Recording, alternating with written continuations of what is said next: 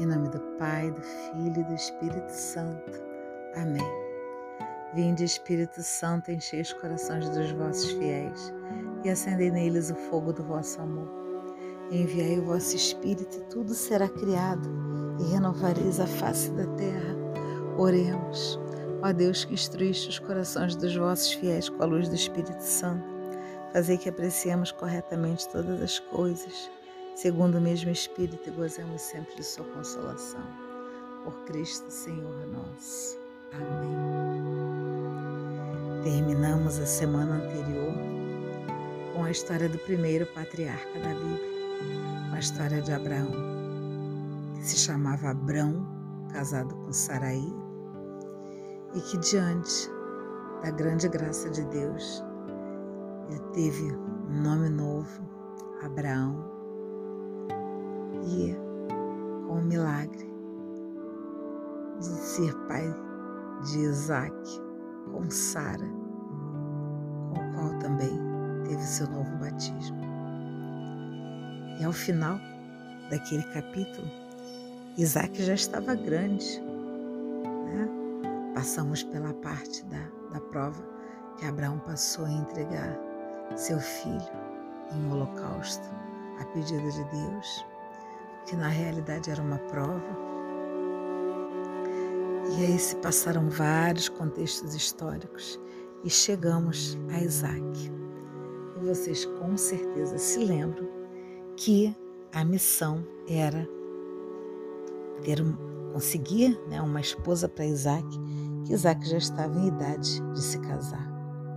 Então, se você pegar em Gênesis no capítulo 24, é essa parte do capítulo que eu vou ler em diversos versículos, para que a gente possa entender como tudo isso se deu. Será que Isaac vai casar? Será que o servo vai conseguir? Então vamos ver. Eu vou começar a leitura no versículo 10. Gênesis, capítulo 24, versículo 10. O servo tomou dez camelos do seu senhor e levando consigo de tudo o que seu patrão tinha de bom, pôs-se a caminho de Arã, na Araim, para a cidade de Nacor. Fez os camelos ajoelharem fora da cidade, perto do poço à tarde, na hora em que as mulheres saem para tirar água. Então o servo pediu: Deus de meu senhor Abraão, concede que o dia de hoje me seja favorável e trata com amor o meu senhor Abraão. Vou ficar junto à fonte. Quando as moças da cidade saírem para buscar água, direi a uma das moças: Por favor, incline o balde para que eu possa beber. Aquela que disser: Beba você, que também vou dar de beber a seus camelos.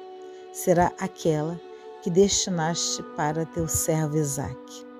Assim saberei que tratas meu patrão com amor. Ele ainda não havia acabado de falar quando chegou Rebeca, filha de Batuel, filho de Melca, a mulher de Nacor, irmão de Abraão. Ela carregava um balde no ombro. Era uma jovem muito bela e virgem. Não tinha tido relação com nenhum homem. Ela desceu a fonte, encheu o balde e subiu.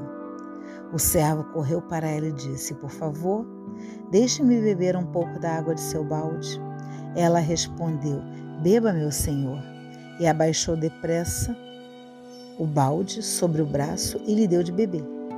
Quando terminou, ela disse: Vou dar de beber também para seus camelos, até que fiquem saciados. Em seguida, esvaziou o balde no bebedouro e correu até o poço a fim de tirar água para todos os camelos. O servo observava em silêncio, esperando para ver se Deus ia levar ou não a bom termo sua missão. Quando os camelos acabaram de beber, o servo pegou um anel de ouro que pesava cinco gramas e o colocou nas narinas dela. Depois colocou nos braços dela dois braceletes de ouro que pesavam dez gramas e disse: Você é filha de quem? Diga para mim. Será que na casa de seu pai há um lugar para eu passar a noite? Ela respondeu: Eu sou filha de Batuel, o filho de Melca, que gerou Nacor. E continuou: Em nossa casa há muita palha e forragem, e também lugar para passar a noite. Então o servo se prostrou e adorou a Deus, dizendo: Bendito seja Deus do meu senhor Abraão. Ele não esqueceu seu amor e fidelidade para com o meu senhor. Deus guiou meus passos à casa do irmão do meu senhor. A jovem foi correndo para casa a fim de contar à mãe o que havia lhe acontecido. Ora, Rebeca tinha um irmão chamado Labão, que correu para a fonte ao encontro dos homens. De fato, quando Labão viu o anel e os braceletes que estavam com sua irmã, e quando ouviu o que ela contava, foi ao encontro do homem e o achou ainda de pé junto ao camelo perto da fonte. Então disse para ele: Venha, bendito de Deus, porque você está aí fora, quando já preparei alojamento e lugar para os camelos. O homem entrou na casa e Labão descarregou os camelos, deu palha e forragem para eles. Levou água para que lavassem os pés. Quando ofereceram comida, o servo disse: Não vou comer enquanto não tratar do meu assunto. Labão respondeu: Pois fale. O servo disse: Eu sou filho. O servo disse: Eu sou servo de Abraão. Deus abençoou imensamente meu senhor com prata e ouro. Deu-lhe ovelhas e vacas, prata, escravos e escravas, camelos e jumentos. Sara a mulher do meu senhor já velha, deu a ele um filho que é herdeiro de tudo. Meu senhor me fez prestar esse juramento: Você não tomará para meu filho uma esposa entre as filhas de cananeus em cuja terra estou morando. Você irá à casa de meu pai e de meus parentes e aí escolherá uma esposa para meu filho. Então eu disse ao meu senhor: E se a mulher não quiser vir comigo? Ele me respondeu: Deus a quem meu comportamento agrada vai enviar seu anjo com você. Ele dará êxito à sua missão e você encontrará uma esposa para meu filho na casa de meus pais e meus parentes. Você ficará livre do juramento quando for à casa dos meus parentes. Sim, vai ficar livre, se eles te negarem até mesmo a mulher.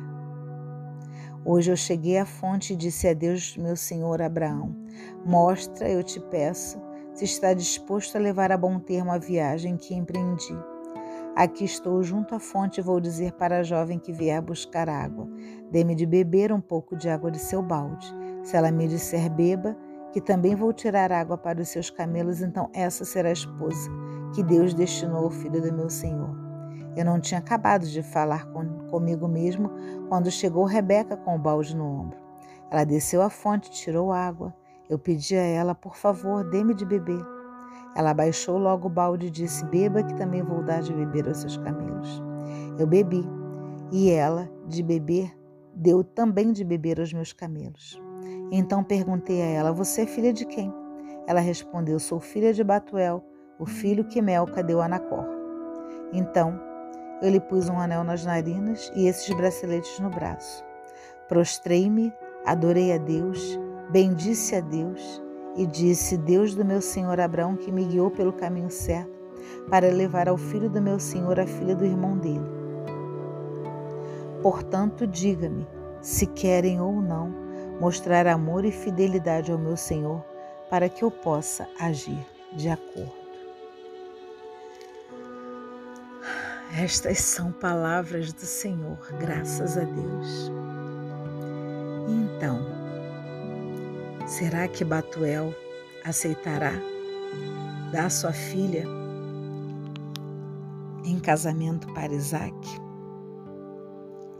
Na realidade, trata-se muito mais do que um casamento, nós vimos isso de forma inicial.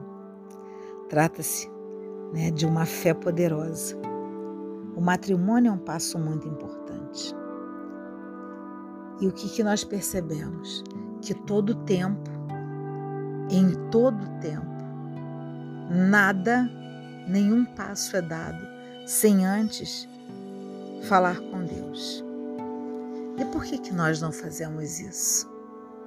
O servo rezou pelo seu Senhor e falou com Deus se, meu, se o meu patrão é do seu agrado, que o Senhor me atenda. e estabeleceu com Deus as regras dos quais ele conseguiria identificar se era da vontade de Deus ou não. E aí a minha grande pergunta, a minha questão é: por que nós não fazemos isso? Porque nós somos cegos tateando no escuro. Se o servo de Abraão tem essa, esse relacionamento com Deus, por que nós não temos esse relacionamento com Deus? Por que, que nós queremos ser Deus no lugar de Deus? Muitas vezes fazemos isso. Eu não estou fazendo nenhum tipo de julgamento nem de acusação, mas sim comentário em cima da palavra, em cima da nossa realidade, que também é minha.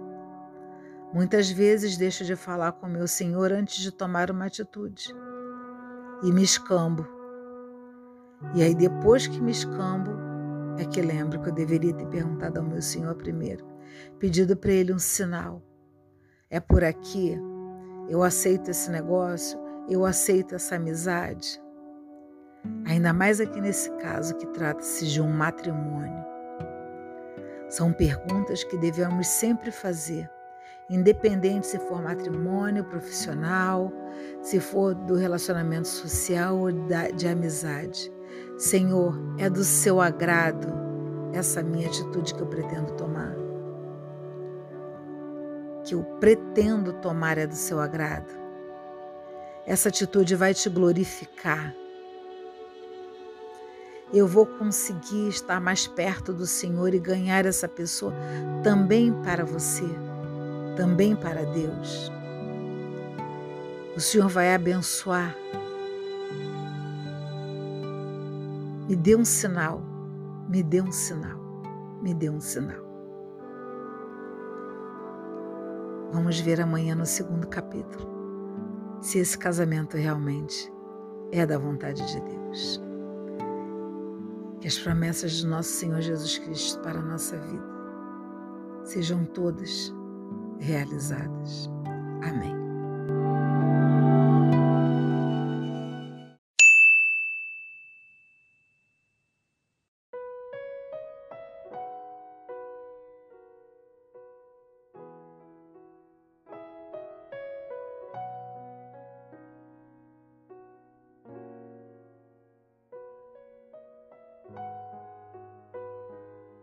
Em nome do Pai, do Filho e do Espírito Santo.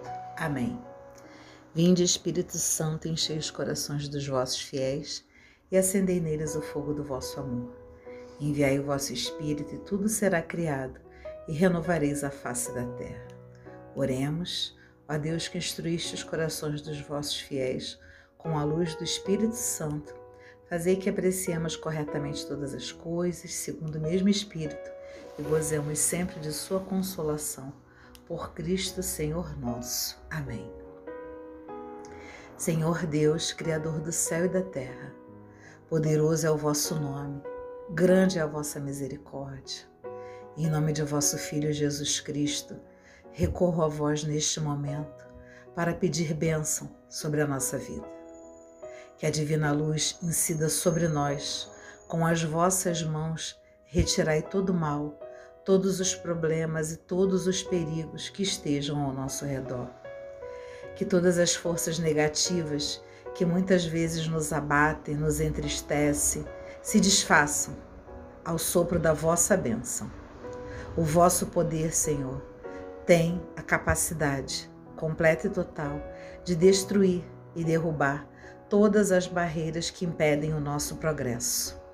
E do céu, vossas virtudes encham nosso ser, dando paz, saúde e prosperidade. Abra, Senhor, os nossos caminhos, que os nossos passos sejam dirigidos para que nós não tropecemos na caminhada da vida. Nosso viver, nosso lar, nosso trabalho sejam abençoados por vós. Entregamo-nos todos em vossas mãos, na certeza de que tudo alcançaremos segundo a vossa ordem o vosso desejo para a sua honra e glória. Agradecemos, Senhor, agora, em nome do Pai, do Filho e do Espírito Santo. Amém. Amém. Amém.